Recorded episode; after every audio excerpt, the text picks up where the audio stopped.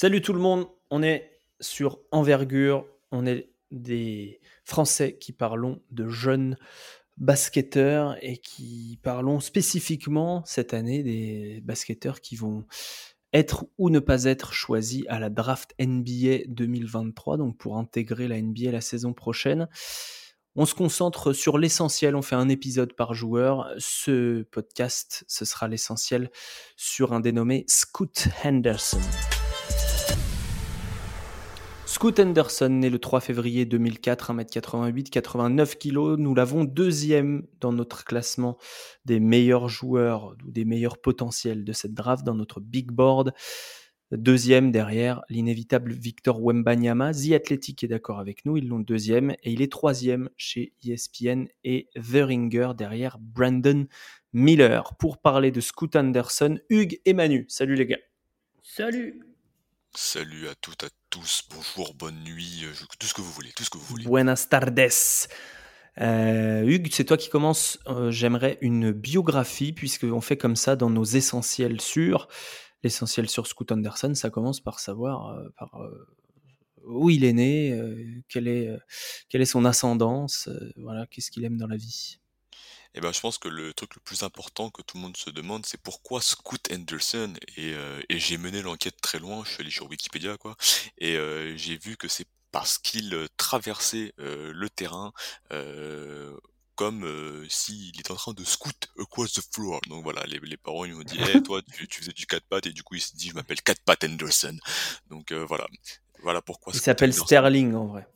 C'est ça, Sterling. Il est né euh, in Marietta, Georgia, euh, et donc ses parents Chris and Crystal Anderson. Moi, je me suis dit que tu vois, quand tu appelles Chris and Crystal, tu dois appeler ton fils Crystalline. Mais non, ils ont, ils ont choisi, euh, ils ont choisi un truc un peu plus, un peu plus stylé Sterling. Et euh, il est frère. Enfin, il a une, en gros, il a sept il est dans, pardon, je vais y arriver. Fratrie de 16. Fratrie de 16, voilà, merci. C'était des maths compliqués. Je suis prof de matériel, faut pas l'oublier. Hein. Et euh, il est dans une fratrie où euh, il y a beaucoup de, de, monde qui fait du sport. Il a trois de ses sœurs qui ont joué en, en NCA. Euh, son papa, il est euh, coach d'un gym. Il est euh, voilà, il est dans un basic fit, sauf qu'il a créé son propre basic fit. Et c'est une famille voilà très sportive, très compétitive.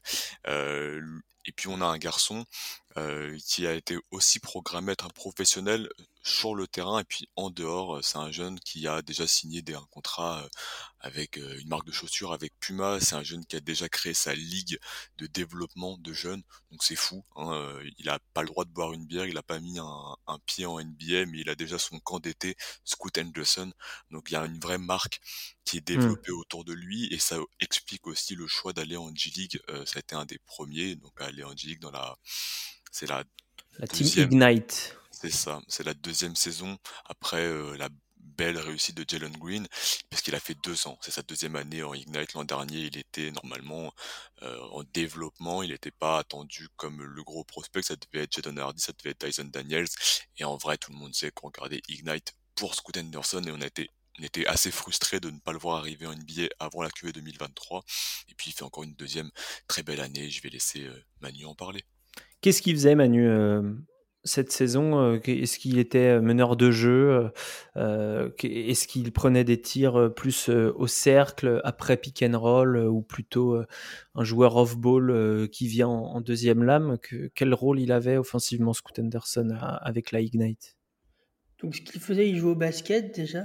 C'est un premier élément. Ce qui n'est pas le cas de tout le monde, c'est ça que tu veux dire Et il avait le rôle de porteur de balle numéro 1, ce qui est déjà une grosse différence par rapport à son année 1 avec le Ignite. Ouais. Où du coup son taux d'usage est, passé à 27%. Quasiment de l'héliocentrisme. Bon, c'est pas non plus énorme. Je pensais que ce serait plus. tu, tu, me surprends. Ouais, et c'était un. C'est un gars qui avait beaucoup, beaucoup, beaucoup la balle, honnêtement, qui avait. Hum. Et qui se servait de sa force principale, c'est qu'il attaquait le panier à fond les ballons. De beaucoup plus en retrait sur son tir, 27% je crois, 3 points sur l'année. Avec des, euh, des pourcentages euh, en, montagne russe selon les mois, selon les... Euh, ce qui est super, c'est ce qui est marrant sur leur, la site d'Ignite, c'est qu'on voit qu'il est très très fort quand il a au moins 3 jours de repos. Il shoot à, 43% à 3 points quand il a 3 jours de repos. il, va jouer, il va jouer NBA, c'est un peu dommage. C'est marrant comme stat. Mais il shoot à 10% quand il joue en. À 3 points, tu parles? Ouais, à 3 points. 10% à 3 points quand il a 0 jours de repos. Ok. Et t'as vu la stat quand il a mangé du gluten le matin ou pas? Non, je sais pas s'il est allergique au gluten ou pas. Donc en tout cas, plutôt, euh, plutôt porteur de balle euh, C'est ça. Euh, offensivement et défensivement. Quel est le rôle qu'il avait? Est-ce qu'il se tapait le, le, meneur adverse Est-ce qu'on le cachait un peu pour le faire briller en attaque? C'est un peu des deux, c'est pas sa force principale, mais il est quand même vraiment correct et puis il est vraiment balèze, honnêtement. Je sais pas ce qu'il a en, en envergure d'épaule. Sa largeur d'épaule est franchement. Enfin, le gars, c'est un running back. Honnêtement, il est vraiment tanké, il est sculpté dans la pierre, le truc. C'est assez, assez dingue. Donc, euh, il, a, il, a, fait le taf sans, sans, plus face à une adversité totalement autre qu'en qu NCA. Hein. On, on, va pas se le cacher, donc c'est pas, c'est pas la même chose. Oui, on dit meilleur. Bien meilleur. Bien, bien meilleur. Et après, le seul hic de sa saison, c'est uniquement 19 matchs joués sur 32, je crois. De... Mmh. Ouais, je crois que c'est un peu, ouais, je crois que c'est un peu plus de 30 joués par son équipe. Lui, il en a fait que 19. Il a été blessé euh, au genou, il a eu une nasale fracture. Je sais pas ce que c'est, si c'est euh, les voies nasales, si c'est le nez, je sais pas trop. Euh. Mmh. Il a eu une fracture au visage en tout cas. Et il a été shut down sur la fin de saison aussi. Pour des raisons qu'on ne dévoilera pas si on peut le dire, pour pas qu'il se blesse. Avant la draft. Hugues, pour ceux qui connaissent vraiment pas, parce qu'il y en a qui ont pu être introduits à Scoot Anderson euh, via le match euh, organisé contre les Mets, quand les Mets ont voyagé pour faire justement, pour créer ce duel en fait, Scoot Anderson contre Victor Wembanyama. Quelle est la force principale pour ceux qui n'ont jamais vu jouer Scoot Anderson de Scoot Anderson? C'est clairement la pénétration. Allez, euh, je parle pas de, pornographie, loin de là. C'est, je suis désolé hein, pour cet humour de, bas, niveau, tu pourras le couper au montage, mais euh, c'est le drive. Euh, c'est un joueur très explosif, notamment dans le dans le changement de direction, très fort pour attaquer le panier, très fort pour changer de main, très fort pour changer de direction, changer de rythme. et puis la définition assez crafty. il, il est pas très grand, mais très tonique. Il y a un côté un peu d'Eric Rose dans le dans l'agressivité près du panier. C'est un fan des Bulls qui vous dit ça, donc euh, ça montre l'amour que j'ai pour Scoot Anderson et euh, spectaculaire. Donc euh, c'est un joueur quand vous l'avez dans votre équipe, vous êtes vous tombez vite en amour et c'est c'est difficile de je trouve quand Scoot Anderson joue de regarder autre chose que lui sur le sur le parquet. Il y a peut-être des il va jouer contre des meilleurs joueurs, il va jouer contre des All-Stars et je sais pas si c'est un très bon argument euh, basket basket mais marketingment parlant, euh, c'est un c'est un garçon qui va euh, qui va attirer attirer beaucoup de regards et voilà, vrai, vrai finisseur près du panier tout en étant capable d'apporter autre chose pour pouvoir se créer son accès au panier. Voilà, il a assez de polyvalence, il a assez de, force dans son dribble pour mmh. euh, réussir à, se créer cet accès en sachant très bien qu'il veut aller au cercle. Euh, Manu, est-ce qu'on peut ajouter, est-ce qu'il a la taille d'un 1 hein, en NBA euh, Franchement, s'il n'a pas le ballon, je vois pas trop ce qu'il va faire, vu son pourcentage à 3 points et vu sa taille. est-ce qu'il peut être un 1 titulaire? Est-ce que c'est un playmaker pour les autres aussi? Il va mettre les pieds dans la peinture. Est-ce qu'il fait les bons choix ensuite? Ouais, moi j'aime beaucoup, beaucoup. Bah, le gel spacing NBA va encore plus l'aider à, à, drive, à slasher et terminer au cercle. Mais c'est aussi un très très bon passeur. Moi j'aime beaucoup sa, sa, capacité à créer pour les autres.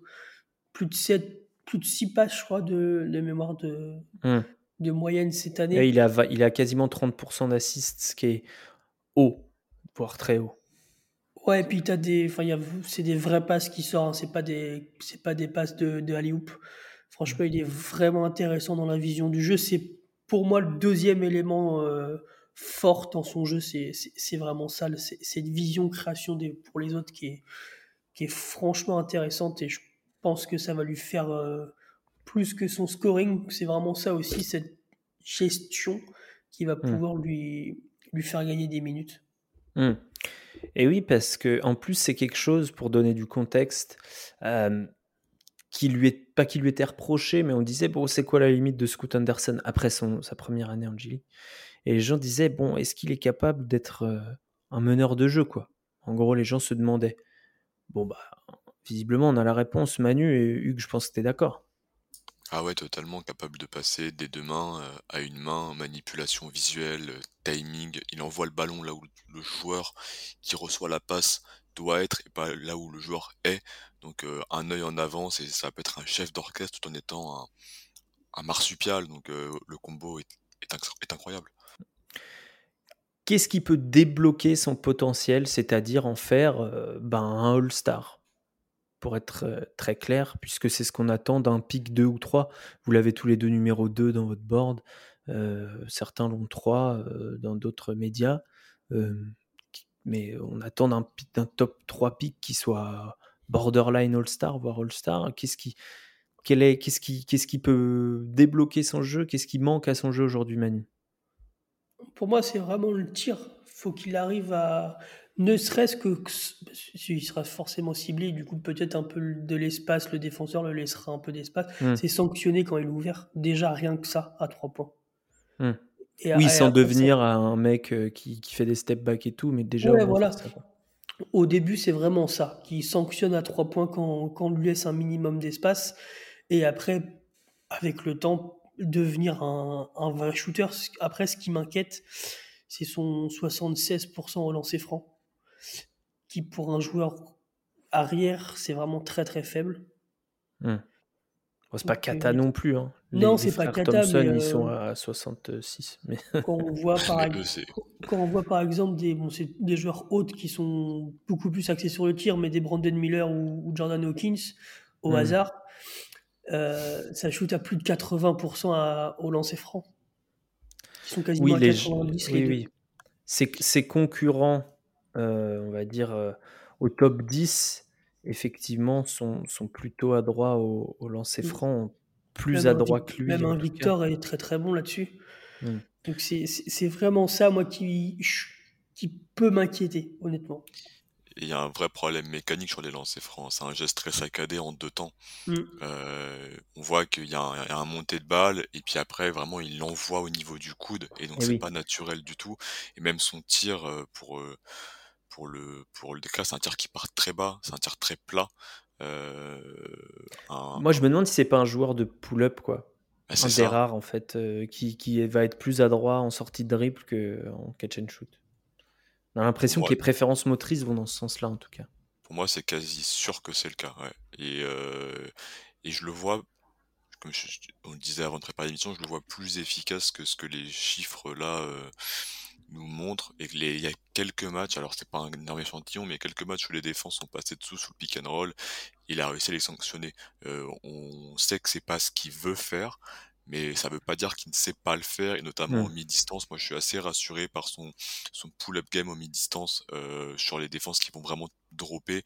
Euh, il, les, il les détruit vraiment sur le mid-range des deux côtés, même dans l'axe, et euh, il a la capacité à créer l'écart donc sur la main dominante, step back et je, te pull up un mid à la tête et il le fait vraiment très bien donc euh, je, pense que ça va aller et on voit des mecs qui arrivent euh, pour des meneurs athlétiques comme ça, comme les Jamorans ces dernières années, qui arrivent en NBA avec un, tir extérieur très moyen et qui, même des, des Aaron Fox, et qui jusqu'en saison régulière font leur beurre et c'est déjà très très bien si euh, notre ami Scott Anderson est amené à, avoir des difficultés un peu sur les deux premières années, c'est que hmm. ça se passe vraiment bien pour lui déjà. Hmm.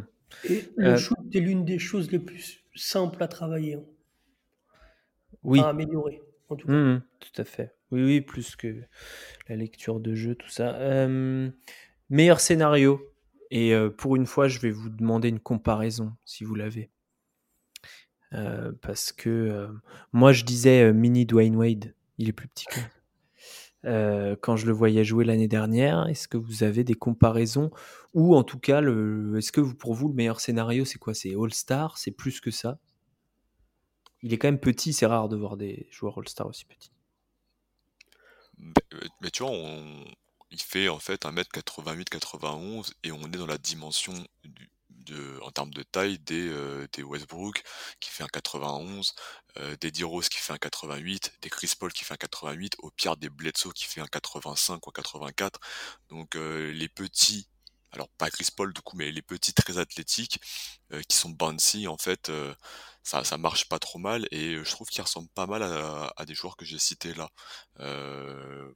je j'ai l'impression d'avoir, alors c'est très élogieux, mais du, du D-Rose dans les capacités athlétiques et dans la vitesse et dans, le, dans la capacité de création de, de son écart sur le près du panier et en même temps dans la gestion, dans la vision de passe, quelque chose de bien plus élaboré ce que Chris Paul fait. Alors on n'est pas aussi propre que Chris Paul, on n'est pas aussi euh, euh, si aérien que mmh. D-Rose, mais on, on, mixe les deux, on prend des, des, des très bonnes, des très bonnes qualités des deux et, et j'aime bien le j'aime bien le résultat final sans être élite comme les deux dans leur domaine. Mmh.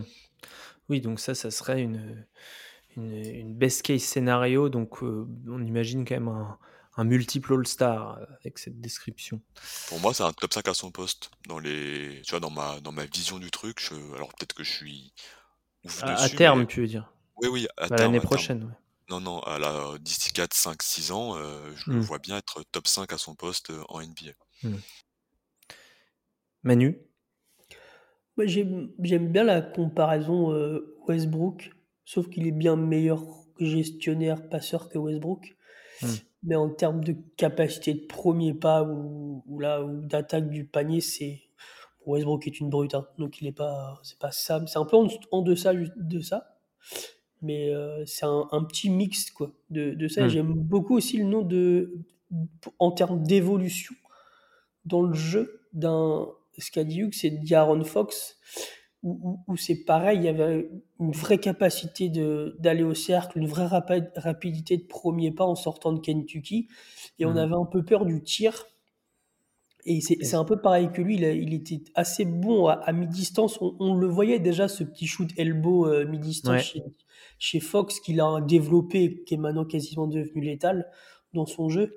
Et il commence à reculer à trois points et quand on voit là ces playoffs cette année où là, je sais pas son, son, pourcentage à trois points mais franchement il, en, il a vraiment super bien artillé et s'il peut avoir cette évolution là hmm. en fait vraiment se stabiliser sur le mid-range et petit à petit s'écarter et ce que je hmm. disais au tout début c'est sanctionner quand il est ouvert à trois points tout en gardant cette capacité de vision, de passe, d'attaque du cercle, de finition au cercle qui, qui est quasiment déjà élite, qui est hmm. force sans doute l'un des meilleurs de sa draft. Pour moi, à minima, c'est un All-Star. Hmm. La comparaison avec Fox est sympa, j'aime bien. Euh, Fox en, qui a beaucoup mangé de poulet, quoi. Ouais, ouais, ouais, il est passé, euh, il est passé en labo, mais euh, Mais c'est c'est vraiment dans l'évolution, j'ai trouvé le nom assez intéressant. Tout à fait. sur le sur le l'attitude, est-ce qu'il y a des choses à redire ou est-ce que, comme Hugues le présentait au début, c'est déjà un pro qui a toutes les attitudes qu'il faut du professionnel? Bah, moi j'ai quelques souvenirs, hein, j'espère pas me tromper, où c'est un mmh. peu des attitudes bizarres hein, des fois sur le banc. Ok. J'ai des trucs comme ça. sur le, justement, on en parlait, vous en parliez au tout début aussi sur les matchs d'exhibition contre, euh, contre les Metropolitans, où des fois aussi c'était pas foufou, que ce soit sur le terrain ou sur le banc. Mmh. Il y a, après, là, je, je gratte un peu, mais globalement, il a quand même eu un bon, un bon truc. Mais je pense qu'il a déjà un mental de. En fait, il sait qu'il est bon. Et il, mmh. attend, il attend la NBA, en fait.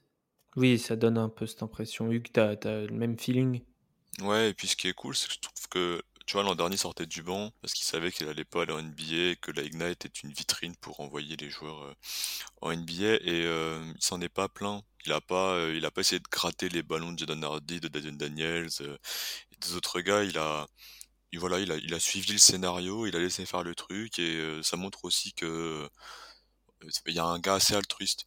Mmh. Euh, on aurait pu penser que dans ce contexte G-League, là, il, ils prennent tout et puis se disent bah je suis juste meilleur que vous et je m'en tape et je prends tout et il, a su attendre son tour donc je trouve ça assez cool et bon ça me fait toujours voilà c'est le bon professionnel dans le sens où il sait très bien qu'il va être numéro 2, numéro 3, en tout cas qu'il sera pas numéro 1, mais il lâche des déclats en mode j'ai envie de construire mmh. une vraie fanbase à San Antonio. Tu vois, il y a le, il est déjà stéréotypé, il veut pas admettre qu'il sera pas numéro 1, alors que tout le monde sait qu'il sera pas numéro 1. voilà. C'est l'orgueil américain, ça. Ouais, ouais. Tout à fait. Oui, et puis, puis après, les gens le, le critiqueraient encore plus durement, peut-être s'il acceptait d'être d'être derrière, quoi. Euh, dog mentality. Euh, qu'est-ce que je voulais vous faire dire? Le contexte de l'année prochaine, Hugues. Euh, en gros, pour lui, sera sans doute soit Charlotte, soit Portland, ou un trade pour Portland. est-ce que est-ce que c'est pas un peu redondant dans un cas comme dans l'autre? Bah, c'est vrai que là, il y a beaucoup de gens qui se disent euh, qu'il peut glisser parce que c'est Charlotte en 2 et qu'elle a la Melo Ball. Euh, et on se dit, bah, c'est pas compatible, les deux c'est des gros ball handlers. Moi, je suis, je suis pas inquiet là-dessus. D'une part parce que quand tu es dans une équipe un peu claquée, ben, euh, alors au-delà du fait qu'il faut prendre le meilleur potentiel, mais tu peux très bien jouer chacun à son tour. Et la Melo Ball est un excellent passeur. Et Scott Anderson, j'aime bien son jeu loin du ballon. Alors il en a pas eu tant que ça, et on préfère balle en main évidemment, mais quand on l'a vu sur des situations de démarquage dans du cut, etc., il a été vraiment très bon aussi, et je pense pas que ce soit pour lui incompatible pendant 2-3 ans. Donc euh, si Charlotte le, prend en deux, et pour moi il faut le prendre en deux, enfin il y a, dans mon monde un, une range d'écart, un, un gros tir d'écart entre le scout en deux et les autres derrière. Je suis, je suis pas totalement inquiet, sachant que ils ont le, ils ont le pivot Mark Williams pour faire les écarts, ils ont des ailiers. Alors on verra si Miles Bridges euh, arrête de tabasser des, ses copines, mais euh, ils ont PJ Washington, etc. Donc euh, moi j'aime beaucoup et j'espère que Charlotte va pas faire l'impasse. Vraiment, mmh. je, je, les insulterai très fort dans ma tête si jamais euh, ils prennent pas Scott Anderson en, deuxième position. Si, si c'est ce que j'écrivais dans le dernier Big Board, s'il y a bien une équipe qui peut faire l'impasse, je sais pas si c'est sur Big Board ou sur Twitter. S'il y a bien une équipe qui peut faire l'impasse, c'est Charlotte, qui est pas connue pour drafté très correctement. Même si avec la Mélo, c'est bien passé, mais bon. Après, c'est pas les mêmes genres de joueurs. Euh, la Mélo, plus un, maestro de loin, euh, Scout va, davantage euh, mettre les pieds dans la peinture, va davantage apporter en transition aussi. Moi, je l'attends beaucoup là-dessus l'année prochaine. Je, prends un rebond, je traverse le terrain, je provoque la faute ou je, ou je décale un type, quoi. Et, s'ils sont tous les deux assez altruistes pour jouer l'un avec l'autre et que la mélo rende bien ses tirs, why not? Why not? Une chose à ajouter, messieurs. je, crois avoir compris que vous y croyez tous les deux. C'est la question traditionnelle de fin, mais on y croit, non? C'est un grand oui.